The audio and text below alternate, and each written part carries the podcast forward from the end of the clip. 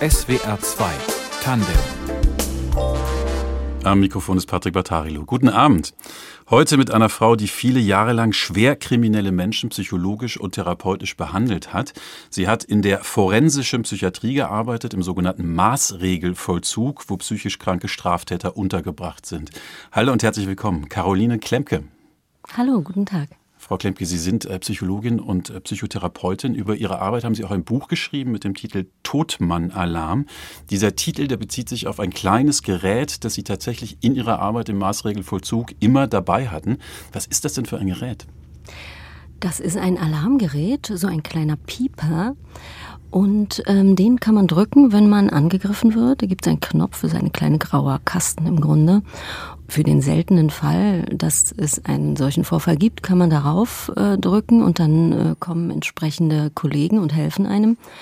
Und dieses Gerät hat einen Totmann-Alarm. Das heißt, äh, wenn man mal nicht dazu kommt, darauf zu drücken, wenn das Gerät in die Waagerechte kommt, dann wird nach 45 Sekunden ein Alarm ausgelöst sozusagen für den Fall, dass man liegt am Boden und zum Beispiel bewusstlos ist. Und das nennt man einen Todmann-Alarm. Wenn es in die Waagerechte kommt, Sie müssen es also eigentlich mhm. immer in der Hand senkrecht halten oder in der Tasche halten? Genau, es muss ja. immer am Kleidungsstück befestigt senkrecht stehen, was Anlass ist für verschiedene schwierige Situationen im Klinikalltag, wenn man das mal vergisst. Also so ein bisschen so Gerätebalanceakt, so klingt's. Ähm, Gerätebalance, ja. Haben Sie es denn tatsächlich schon mal einsetzen müssen? Also mussten die Kollegen oder Kolleginnen schon mal zur Hilfe kommen? Tatsächlich in meinem Klinikalltag ist das nie passiert. Es ist später in der Ambulanz mal passiert, betraf aber da einen Kollegen und nicht mich selbst. Ja, es ist so, dass tatsächlich in solchen Institutionen, wo es so viele Sicherheitseinrichtungen gibt, dieser kleine Alarm ist ja nur einer von einem ganz vielen technischen Sicherheitsmöglichkeiten, tendenziell auch weniger passiert als zum Beispiel in anderen Institutionen zum Beispiel in einer Notaufnahme eines Krankenhauses oder aber auch in Jobcenter-Situationen. Also es gibt im Alltag viele Institutionen und Gegenden auch, wo, wo die offene und direkte Gewalt viel größer ist. Unter anderem, weil in solchen Institutionen eben Sicherheitseinrichtungen da sind, die ja auch alle Menschen sehen, die dort sich ja. aufhalten. Also heute mhm. sprechen wir nicht über das äh, Jobcenter, wir sprechen über den, den Maßregelvollzug und ihre, ihre Arbeit als Psychotherapeutin, äh, Caroline Klemke in SWR 2 mhm. Tandem. Ähm, erstmal zum Verständnis. Im Gegensatz zur Haftstrafe ist der Maßregelvollzug unbefristet. Da sitzen Täter mit schweren psychischen Problemen, äh, von denen man davon ausgeht, dass sie möglicherweise auch nach Verbüßung der Haftstrafe weiter gefährlich sein können. Können Sie sich denn eigentlich noch an den ersten Patienten erinnern im Maßregelvollzug, dem Sie gegenüber saßen als Therapeutin? Ja, kann ich. Was war das denn für ein Fall, dem Sie da gegenüber saßen? Wissen Sie, das, das Problem ist, dass ich in meiner Position als Psychotherapeutin unter Schweigepflicht stehe. Ich kann Ihnen also allgemeine mhm. Eindrücke davon äh, wiedergeben, aber ich kann Ihnen natürlich nicht die genauen Umstände ja, dieses natürlich. Falls. Genau, also keine äh, Namen, keine, keine Details, an denen jemand wiedererkannt werden würde. Aber was war das so eine, was für eine Situation war das so ganz am Anfang? Naja, das ist schon äh, so, dass diese Sicherheitseinrichtungen, von der wir schon sprachen, die sind ja beeindruckend für jeden. Also wenn sie auch als also auch ich als Psychotherapeutin durch Schleusen, durch schwere Türen, durch äh, Gitter, durch NATO-Draht hindurchgehen, dann ist das natürlich erstmal beeindruckend und, und macht auch Angst. Ne? Also es ist ein bisschen so, als ob man in einen Raubtierkäfig geht. Äh, ja, für, für, jemanden, der das gar nicht gewöhnt ist. Ähm, und das war natürlich am Anfang auch bei mir so. Und dann gibt es natürlich die Möglichkeit, ich will mal sagen, sich hinter den Techniken seiner Ausbildung zu verschanzen. Ja, das ist ja ein, ein Vorteil. Also ich habe Psychologie studiert, das heißt, ich habe auch ein bisschen was darüber gelernt, wie es sich jetzt so verhält mit Vergewaltigungen, mit Menschen, die solche Taten begehen und mit psychischen Problemen. Und diese Ausbildung ist natürlich erstmal ein Schutz, ähm, weil sie ermöglicht Analyse, sie ermöglicht ähm, technisches Vorgehen. Und das war für mich als Anfängerin durchaus wichtig, all diese, ich will mal sagen, auch technischen Möglichkeiten zur Verfügung zu haben. Das eine ist also Ihre Perspektive, ähm, auch ja. am Anfang vielleicht. Mit was für Gefühlen sitzen denn die Patienten vor Ihnen? Na, die sind meist sehr viel routinierter, zumindest am Anfang. Ne? Das ist jetzt natürlich heutzutage nicht mehr so. Heutzutage bin in vielen Fällen ich die Routiniertere. Aber damals, als ich angefangen habe, waren die Patienten vielfach die Routinierteren. Ne? Es ist so, dass in solchen Institutionen auch häufiger natürlich die Personen wechseln. Also viele Menschen, äh, viele Kolleginnen halten es einfach auch nicht so lange aus, in solchen Institutionen zu arbeiten. Und das bedeutet, dass es häufig doch ein Problem ist, dass, dass schon viele Therapeutinnen vor einem da waren und mit den Patienten gesprochen haben da gelegentlich tatsächlich dadurch auch viel psychologisches Wissen beim, beim Gegenüber da ist, mehr als man manchmal erwartet. Die haben ihre eigenen Techniken natürlich. Genau. Und dann geht es natürlich ja. auch darum, diese Techniken so ein bisschen auszukontern oder, oder diese Routine zu durchbrechen. Ne? Das ähm, ist das Risiko, dass, ja. man, dass man es kontern will, dass man daraus einen Machtkampf macht. Äh, das ist genau sozusagen die andere Seite, ne? dass all diese Techniken können eben auch eine Mauer bilden zwischen Menschen und dann äh, also zwischen mir und dem Patienten. Und dann kommt man halt nicht, nicht weiter, dann wird es keine Entwicklung geben, ja. Ja, wenn das genauso passiert. Ja. Jetzt ähm, die, die Menschen, die Ihnen gegenüber sitzen, was sind mhm. das denn eigentlich für Personen im Maßregelvollzug? Also was für, für Verbrechen haben die zum Beispiel typischerweise begangen? Also das ist eine bunt gemischte Truppe von Menschen. Das Eingangskriterium ist, die Straftat muss schwer sein.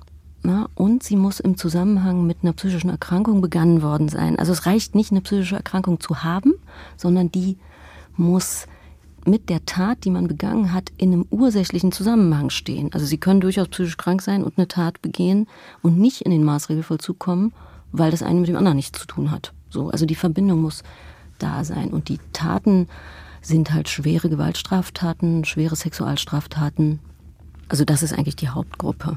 Hm. Ja, also Mord, äh, schwere Körperverletzungen, natürlich Vergewaltigung, Sexualmorde, also diese Gruppe. Also Sie haben, Sie haben ein Buch darüber geschrieben, in dem die mhm. Fälle geschildert werden, fiktionalisiert, ja. stark fiktionalisiert natürlich. Ja. Ähm, das ja. sind schon ähm, schwere, schlimme Verbrechen, um die es da geht. Die werden in dem Buch auch beschrieben. Also da werden, ähm, da geht es um Vergewaltigungen, da geht es um, mhm. um äh, Kindsmorde zum Beispiel. Gleichzeitig in dem Buch, äh, korrigieren Sie mich, wenn, wenn ich mich mhm. da jetzt irre, haben eigentlich, ist es in allen Fällen so, dass die Patientin den, oder Patienten, denen sie gegenüber sitzen, ganz fürchterliche Kindheitserlebnisse haben. Also wirklich Geschichte, ja. wo, also äh, Situationen, wo man sich denkt, da gehören die Eltern eigentlich auch vor Gericht. Ja. Ist das ja. typisch für die Menschen im, im Maßregelvollzug? Nun, es gibt einen, äh, einen stabilen wissenschaftlichen Befund, äh, was die Ursachen von Gewalt angeht, ja. Und das ist nämlich Gewalt erzeugt Gewalt. Also je mehr sie in der Kindheit schwere Gewalt selbst erlebt haben, umso höher ist ihr Risiko später selber gewalttätig zu handeln. Und das ist tatsächlich etwas, was ich in den, also ich, ich habe jetzt Schwierigkeiten, eine Prozentzahl zu schätzen, aber ich glaube, ich habe keinen Fall getroffen von so schweren, auch Wiederholungstätern, die nicht selber in vielfacher Hinsicht Opfer von Gewalt und Ausgrenzung geworden sind. Ja, und ich zähle jetzt mal nicht nur den strafrechtlichen Gewaltbegriff dazu, der sich ja auf körperliche Gewalt bezieht, sondern auch die psychische Gewalt, also die systematische Entwertung, Erniedrigung und ähm, Zurückweisung durch die nahen Bezugspersonen in der hm. Kindheit. Also durch also die Eltern in der Kindheit, durch, durch Menschen, genau. die eigentlich Liebe geben sollten und tatsächlich genau. einfach nur ja. Menschen haben verwahrlost aufwachsen lassen. Genau. Ähm, in der äh, forensischen Psychiatrie, in der Sie waren, wie war denn da eigentlich mhm. der Frauenanteil? Also unter den Patienten? Da gab es keine Frauen. Keine, ja, also durchgehend ja. Männer? Alles Männer. Mhm. Da gab es keine Frauen. Es gab in einer, es gibt äh, ist, gesonderte ist das, ja. Stationen, ja. Wie, wie haben Sie sich denn da gefühlt als Frau so unter, und, unter all diesen Männern? Hatten Sie da auch Angst? Ja, naja, Angst ist ein Diagno in, in, in meinem Beruf ist Angst ein diagnostisches Mittel. Wissen Sie, ich bin ja Ach. trainiert, meine eigenen Emotionen zu Quasi als Instrument. Als, äh, natürlich. Ja. ja. Also wenn als ich Messinstrument, Angst Sie selbst. Ja, mhm. ja, natürlich. Ja, wenn, wenn ich Angst habe, dann bedeutet das was. Und ich muss herausfinden, was. Es kann bedeuten, dass der andere, also der Patient, eine Drohkulisse erzeugt, die wirkt. Es kann bedeuten, dass es was mit mir selbst zu tun hat, ne, mit alten Erinnerungen, also mit meiner eigenen Geschichte. Und ich als Psychotherapeutin habe die Aufgabe, das herauszufinden und dann zu benutzen. Ne. Also wenn ich zum Beispiel in meiner Auseinandersetzung mit dem Patienten denke, ah, okay, das ist etwas, was der macht mit anderen Menschen. Mein Patient erzeugt manchmal ja auch ohne Worte, bei mir Angst, dann kann ich mich fragen, warum der das tut. Hm. Und äh, einer der häufigsten Gründe ist, dass er selber Angst hat. Äh, ja. Und dann kann ich entsprechend versuchen, darauf zu reagieren. Ne? Mit, also da gibt es dann verschiedene Techniken. Ich kann Rückmeldungen geben, ich kann äh, auf verschiedene Weise dann dieses Thema Angst, Bedrohung mit dem daraus natürlich folgenden Gewaltrisiko thematisieren. Äh, aber gehen wir mal ganz kurz auf, eine, auf die realistische, reale Ebene der, mhm. der Sicherheit. Äh, in mhm. Ihrem Buch äh, ist es so, dass Ihr alter Ego, die Therapeutin, tatsächlich angegriffen mhm. wird bei so einem Gespräch. Ja. Ne? Und zwar ja. von einer Patientin mit einem Messer, ja. da hält sie einen Stich in mhm. die Lunge. Mhm. Ist das realistisch, sowas? Ja. Ja, natürlich. Das ist realistisch. Also es gibt immer wieder, vergleichsweise selten, ne? also es ist so, wenn, wenn wir jetzt die Anzahl der Kliniken in Deutschland, die Anzahl der Kolleginnen, die in diesem Bereich arbeiten, betrachten, dann ist das ein sehr seltenes Ereignis, aber natürlich kommt es immer wieder zu Angriffen auf Kolleginnen, übrigens auch aller Berufsgruppen. Das liegt ein Stück in der Natur der Sache, aber es ist eben nicht, nicht auszuschließen, auch unter hochgesicherten Bedingungen, unter anderem, weil Menschen einen freien Willen haben ja, und sich entscheiden können, in bestimmten Situationen sich so zu verhalten. Und das machen Menschen. Und das, ja, das kommt natürlich, diese Fälle gehen durch die Presse auch mit einer gewissen Regelmäßigkeit vor. Seltener, als man es erwarten würde, aber natürlich passiert es in Wirklichkeit. Frau Klemke, kennen Sie sowas auch aus Ihrer eigenen Arbeit im Maßregelvollzug? So ein Gefühl von, irgendwie ist alles schwer, ich kann hier nichts erreichen, trotz aller meiner Anstrengungen?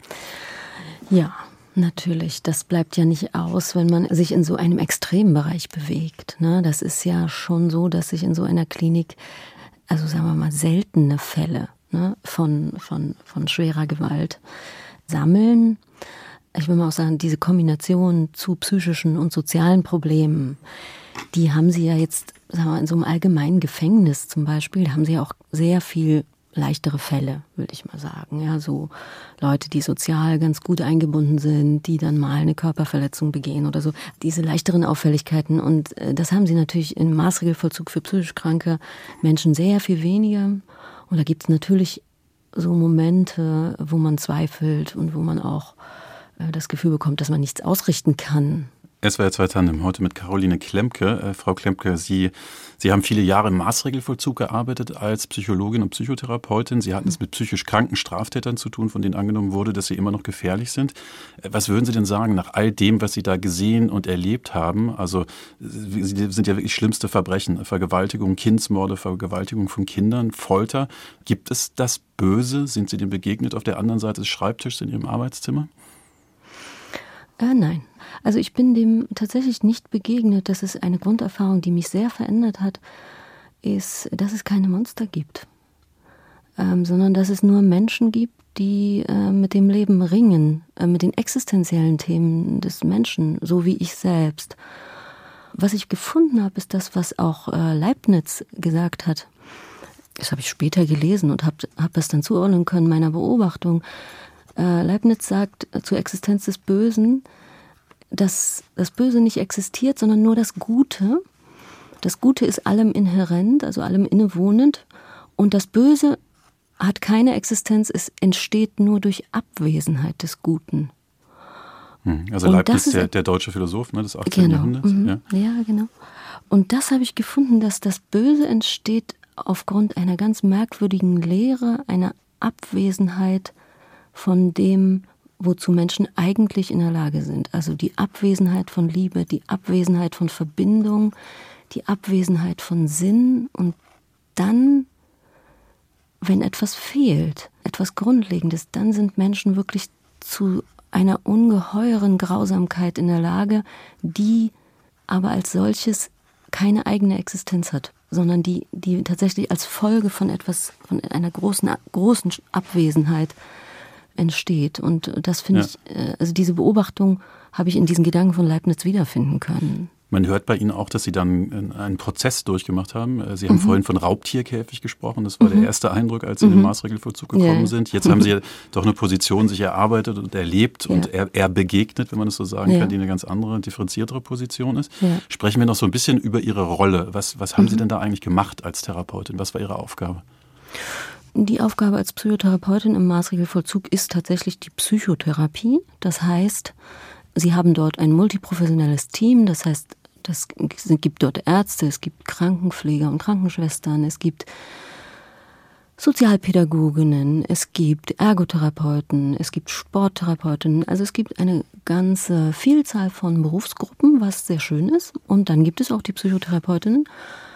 Also die praktische Arbeit ist, dass man Einzelgespräche und Gruppengespräche führt und dass man durch diese Gespräche zusammen mit den anderen Berufsgruppen eben den Patienten nun einerseits die psychische Erkrankung soll heilen, ja, also die Persönlichkeitsstörung zum Beispiel soll sich abmildern oder die Psychose soll gut remittieren.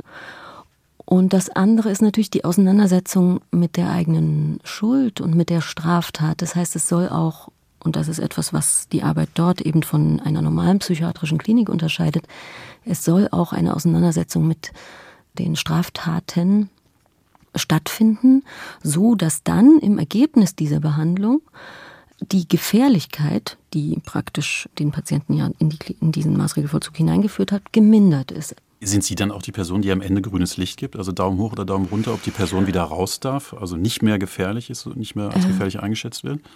Nicht in der Rolle als Psychotherapeutin im Maßregelvollzug. Das ist eine Entscheidung, die vom Gericht gefällt wird, in Zusammenarbeit mit einem externen Gutachter, also das ist eine Arbeit, die ich an anderer Stelle auch mache, als Gutachterin tätig zu sein, aber in meiner Rolle als Psychotherapeutin in einer Klinik ist das äh, nicht die Aufgabe.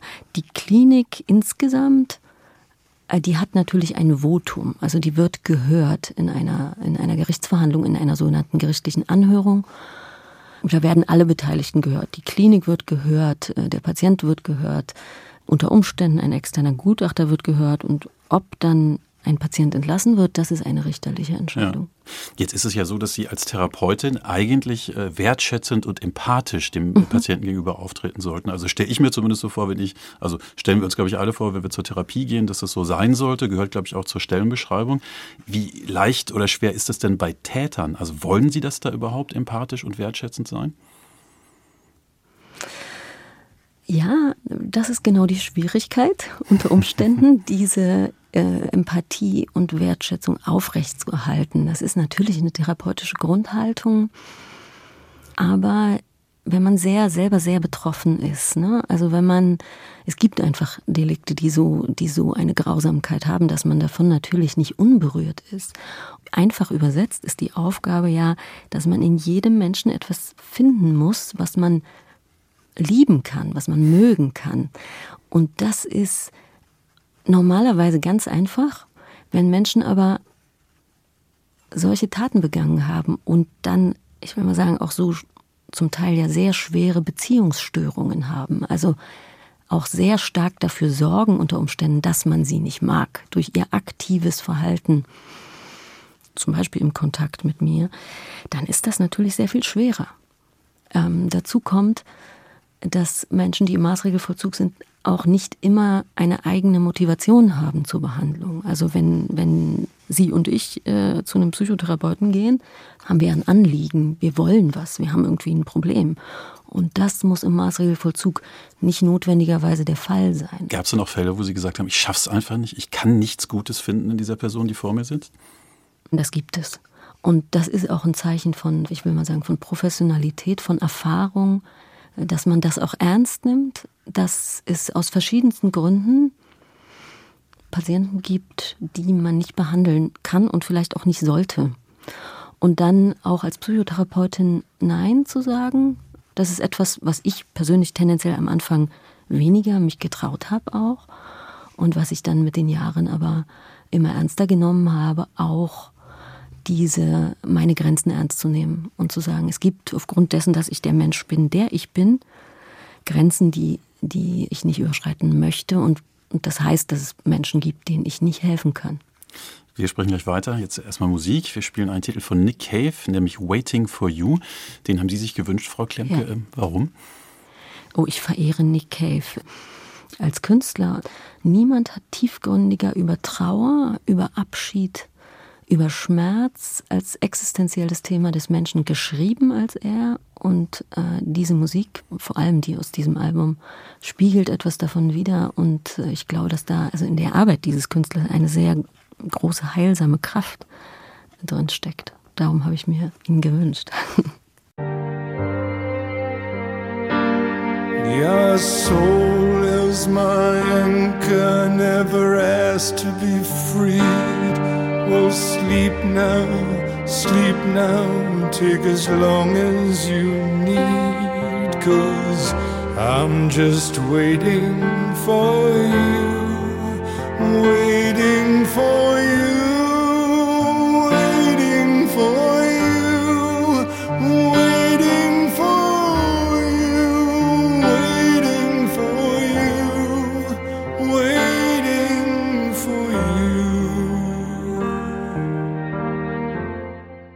SWR 2 Tandem. Bei uns ist Caroline Klemke. Sie hat viele Jahre als Psychologin und Psychotherapeutin im sogenannten Maßregelvollzug gearbeitet, wo psychisch kranke Straftäter untergebracht sind. Frau Klemke, sprechen wir so ein bisschen über Ihren Werdegang. Ähm, in was für einem Umfeld äh, sind Sie denn eigentlich aufgewachsen? Also hat das Sprechen über Gefühle da eine große Rolle gespielt? Ähm, ich komme aus einer großen Künstlerfamilie. Wurde da viel gesprochen oder eben nicht? Äh, nein, eben nicht. Und ich habe meinen Beruf auf keinen Fall umsonst gewählt. äh, meine, meine Großeltern waren beides bildende Künstler. Meine Mutter ist bildende Künstlerin. Alle meine Onkel und Tanten äh, haben irgendetwas mit Kunst zu tun, mit bildender Kunst. Gut, also das eine ist, ich habe mit sehr vielen ungewöhnlichen Menschen zu tun gehabt. Und das ist etwas, was mich sehr geprägt hat, dass ich mich, glaube ich, schon von Kind an gefragt habe, was ist eigentlich mit den Leuten wie los? Ticken die? Ja. genau, ja. Und Sie können sich Warum vorstellen, sind die, dass wie sie sind? Ja. Genau, ja, es waren eben ungewöhnliche Menschen, die viel tendenziell viel Emotionen gezeigt haben und wenig gesprochen haben. Und darum, ich glaube, dass mich das geprägt hat und dass mich diese Frage was Menschen bewegt, ein Stück in die Arme der Psychologie getrieben hat, ja. Also diese Frage, ja. was ist los? Und äh, interessanterweise lernt man bei dem Studium eher äh, Fragen zu stellen, als, als dass man Antworten bekommt. Und man lernt vielleicht auch die, oder ich habe gelernt, zu akzeptieren, dass es um die Suche geht, auch um die Suche nach Verbindung. Und äh, ja, also da, das ist sozusagen der Hintergrund, ne? Äh, auch Sprache als, als Mittel, Verbindung herzustellen eben auch in der Kunst. Ne? Und das ist ja in der bildenden Kunst, nehmen sie da einen anderen Weg. Äh, mhm. Nehmen eben Bilder ja, ja und nicht ja. Worte. Jetzt mhm. ist es ja so, dass viele Menschen so mit Psychologie, Psychologie studieren, Therapeutin mhm. werden, auch verbinden, mhm. dass man mit seinen eigenen Gefühlen, mit seiner eigenen Zufriedenheit besser umgehen kann. Ja. Äh, wie ist das denn bei Ihnen? Also haben Sie das Gefühl, äh, weil Sie Psychologin und, und Therapeutin geworden sind, sind Sie auch ein zufriedenerer, glücklicher Mensch geworden? Ja, also ja? ich würde sagen, ja, auf jeden Fall. Also ich, ich äh, liebe meinen Beruf, das muss ich sagen. Ich, ich wäre nicht die, die ich bin, ohne diese Ausbildung und ohne diese äh, Möglichkeit, also das, was ich als besonders wertvoll äh, erachte, ist, dass man die Welt durch ganz viele Augen sehen kann das ist eine enorme Bereicherung der eigenen persönlichen Entwicklung. Also es geht nicht nur natürlich um die Heilung von alten Verletzungen, von biografischen Themen, die man, die ich als Psychotherapeutin natürlich auch selbst habe, sondern es geht auch um einen außerordentlich vielgestaltigen Blick auf die Welt, den man, glaube ich, es gibt sicher noch andere Berufe, aber meiner ist der beste, darf ich Ihnen sagen. Dürfen Sie natürlich sagen. Sie ja. selbst haben den Weg der Verhaltenstherapie gewählt mhm. und sind dann irgendwann tatsächlich in die forensische Psychiatrie gegangen. Mhm. Also diese vielen Augen, durch die Sie die Welt sehen, die Sie gerade geschildert ja. haben, da haben Sie eben auch Kriminelle gewählt, also Menschen, die die Straftaten begangen haben. Sind Sie da so reingerutscht oder haben Sie das auch bewusst für sich gewählt, diesen Weg? Ja, also gewählt ist in dem Zusammenhang wirklich das falsche Wort. Was wählt man schon im Leben? Äh, es hat mich interessiert. Ich habe eine Diplomarbeit zum Thema geschrieben, aber ich habe mich tatsächlich für viele andere Themen in der Psychologie auch interessiert. Das ist auch noch immer so. Und es war so, dass es Ende der 90er Jahre tatsächlich wenig Stellen gab für junge Absolventinnen. Und ich habe die Stelle genommen, die bezahlt wurde. Und die war in dieser Klinik. Und dann bin ich dort auf sehr günstige Verhältnisse getroffen. Also ich bin sehr gefördert worden, ich bin sehr ermutigt worden. Ähm, und das hat dazu geführt, dass ich tatsächlich dort geblieben bin. Aber ich habe tatsächlich gelernt, dieses Fach auch zu lieben. Das war nicht von Anfang an so. Ich habe nicht studiert, um jetzt Kriminelle zu behandeln. Seit 2016 arbeiten Sie auch als sogenannte kriminalprognostische Gutachterin. Mhm. Was heißt das denn? Also wann genau kommen Sie da zum Einsatz? Ich arbeite schon von Anfang an auch als Gutachterin. Das ist auch sehr wichtig, dass, dass man das in dieser Arbeit macht, weil man dadurch wieder die Perspektive wechselt. Äh, das ist eine andere Perspektive, die man da einnimmt, als die als Psychotherapeutin. Die Arbeit ist sozusagen eine, eine beurteilende. Ne? Also man, das ist, als ob man das Buch an einer bestimmten Stelle aufschlägt und sich ein Bild über die Geschichte machen muss. Also das Buch des Lebens einer Person, genau, meinen Sie? Einer Person. So. Und als Psychotherapeutin begleiten Sie das unter Umständen über sehr viele Jahre. Und als Gutachterin urteilen Sie, ob bestimmte Schritte im Leben dieses Menschen verantwortet werden können. Zum Beispiel die Freiheitsgrade zu erweitern oder aber also das wären Lockerungsgutachten oder aber auch, ob, ob richterlich verantwortet werden kann, dass eine Bewährungsentlassung stattfindet. Da steckt ja eine, eine unglaubliche Verantwortung drin. Ne? Also ich stelle mir das sehr schwierig ja. vor, diesen, also dem Menschen den Weg zu verbauen oder zu öffnen und gleichzeitig zu wissen, wenn ich das tue, da, da ist auch eine gewisse Gefahr dran. Wenn der jetzt rückfällig wird, dann bin ich da irgendwie auch mitschuld. Wie fühlen Sie das, wenn Sie an so einem Gutachten sitzen, ne? diese Verantwortung über sich spüren? Ja, also was vielleicht nicht so bekannt ist, ist, dass es ein, auch ein, ein Handwerk sozusagen ist. Es gibt eine Technik der Analyse von solchen Problemen, die einen gewissen Schutz bietet. Ne? Also das ist ein stufenförmiges Vorgehen. Das Erste, was ich tue, ist, dass ich mich an die handwerklichen Standards so einer Gutachtenerstellung halte. Der zweite Punkt ist, dass man diese Verantwortung nur tragen kann, wenn, oder ich kann die nur tragen, indem ich sehr radikal akzeptiere, dass der Mensch einen freien Willen hat. Menschliches Verhalten ist enorm komplex. Also Sie können in so einem Gutachten diese Komplexität, Sie müssen die reduzieren, sonst würden Sie unendlich schreiben. Und alle Aussagen, die sie machen über das zukünftige Verhalten eines Menschen, sind dadurch begrenzt, dass es a. diesen freien Willen gibt und b. dass sie nie alle Informationen verfügbar haben. Das ist eine Akzeptanzleistung so, also wir können nicht mal das Verhalten unserer Katze in den nächsten zwei Minuten vorhersagen. Das ist das Dilemma und ja. das muss man annehmen. Die Katze wird natürlich Mäuse fangen und, äh, und, nicht tatsächlich Verbrechen begehen, aber äh, die Metapher genau. ist das Unwägbare beim, genau. äh, beim Vorhersagen von genau. Verhalten. Warum sind Sie denn eigentlich raus aus dem Maßregelvollzug? Ich bin vom Maßregelvollzug tatsächlich in eine, in eine forensische Ambulanz äh, gewechselt hier in Berlin und habe dort viele Jahre gearbeitet. Dass ich meine Arbeit dort beendet hat, hat verschiedene Gründe. Also das ist, es gibt nicht diese eine große Ursache. Das eine sind institutionelle Gründe, also da geht es darum, wie, wie frei man arbeiten kann tatsächlich. Das ist etwas, was mir persönlich sehr wichtig gewesen ist, etwas mehr Freiraum zu haben, was ich jetzt als Selbstständige habe. Das andere ist natürlich auch ein bisschen die Auseinandersetzung mit dem Thema. Also ich, ich mm, glaube, dass ich nur gut sein kann, wenn ich meine Arbeit wirklich liebe. Und was mir nach 15 Jahren aufgefallen ist, ist, dass ich nicht mehr dieselbe innere Haltung aufbringen konnte zu meinen Patienten und Patientinnen. Also wenn Ihnen dann der hundertste Pädophile erklärt, er, er oh hat gar keine pädosexuellen Fantasien, dann kann es sein, dass man nicht mehr dieselbe Reaktion hat, die es vielleicht bräuchte, um hier eine Veränderung zu erzielen. So, dass, dass es sich vielleicht auch ausgelernt hat, ein Stück, dass die eigene Entwicklung stagniert. Das war sicherlich bei mir ein Punkt. Das zweite, war auch, dass in diesem Metier die Dosis das Gift macht. Und irgendwann Und, war die Dosis zu hoch. Genau, also es ist ja nicht so, dass ich nicht noch Patienten behandle, die äh, Straftaten begangen haben. Das mache ich schon, ähm, aber ich mache es in einem anderen Kontext und in einer anderen Intensität. Haben ja. Sie denn ähm, das Gefühl, dass diese Arbeit auch so ein bisschen auf Ihr eigenes Leben abgefärbt hat? Also dass man, dass Sie zum Beispiel mit so einem Grundmisstrauen dann auch in die Welt gegangen sind und überall dann auch potenzielle Täter gesehen haben? Nein, äh, das Gegenteil war der Fall. Mhm. Also diese Arbeit hat wirklich meinen Glauben an das Gute im Menschen sehr, sehr bestärkt. Also es gibt zwei, drei Leute in diesen 20 Jahren, wo ich wirklich Mühe hatte. Aber die übergroße Mehrzahl hat mir mein Vertrauen in das Gute im Menschen gestärkt. Einfach, ähm, weil es überall zu finden war.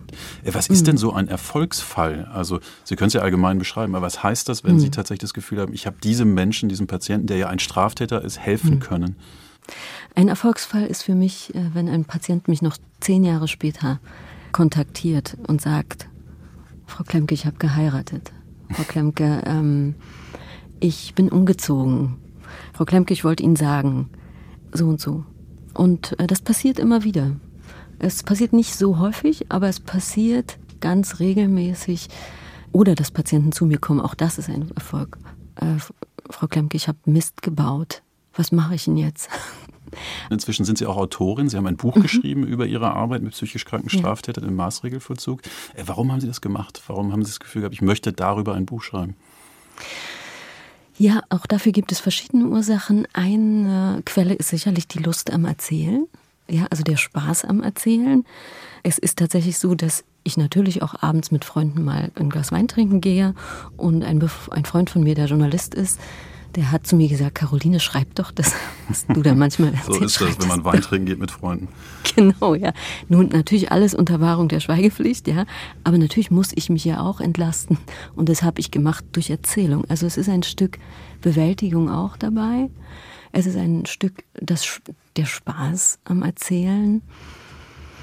Und es ist ein, ein bisschen, also ein Teil davon, ja, also ich habe Studentinnen unterrichtet an der, an der Universität und das war auch ein wichtiger Teil, dass mein Eindruck war, dass die Erzählungen über das Scheitern, gerade in solchen Hochleistungsumgebungen, ja, wie, wie in der Universitätsmedizin, eigentlich, dass das einen zu geringen Raum einnimmt. Meinen Studentinnen wurde im, im Wesentlichen erklärt, was sie alles nicht können und was sie alles jetzt noch machen müssen. Und ich habe meinen Studentinnen immer erzählt, was in meinem Berufsleben schiefgelaufen ist, weil man daraus am meisten lernen kann und weil es glaube ich, auch die eigentlich bedeutsamen Erfahrungen sind, wo Dinge nicht funktioniert haben, wo wir uns Mühe gegeben haben und gescheitert sind, wo wir etwas Gutes wollten und im Ergebnis schuldig geworden sind am anderen. Und, ja. und ich fand, dass es das zu wenig gibt in diesem ganzen Bereich. Also gut, ich lese in meiner Freizeit wenig solche Literatur, wie man sich vielleicht vorstellen kann. Aber das, was ich gelesen habe, ich fand, dass das fehlte oder vielleicht ist es das, was ich dachte, was ich beitragen kann, ist etwas aus der Begegnung mit Menschen zu erzählen und nicht über Täter, sondern über das, was in der Begegnung passiert und dass ich was über das Scheitern und über das Ringen und über die Grenzen in, in der Beziehung zwischen Menschen erzählen kann. Und das hielt ich für, für erzählenswert. Caroline Klemke, Ihnen alles Gute. Schön, dass Sie da waren. Dankeschön. Das war SWR 2 Tandem. Die Musik haben Tristan Reiling und Caroline Klemke ausgewählt. Die Redaktion hatte Fabian Elsässer, in der Technik Rotjard Hasel und mein Name ist Patrick Battarilo. Ihnen noch einen schönen Abend.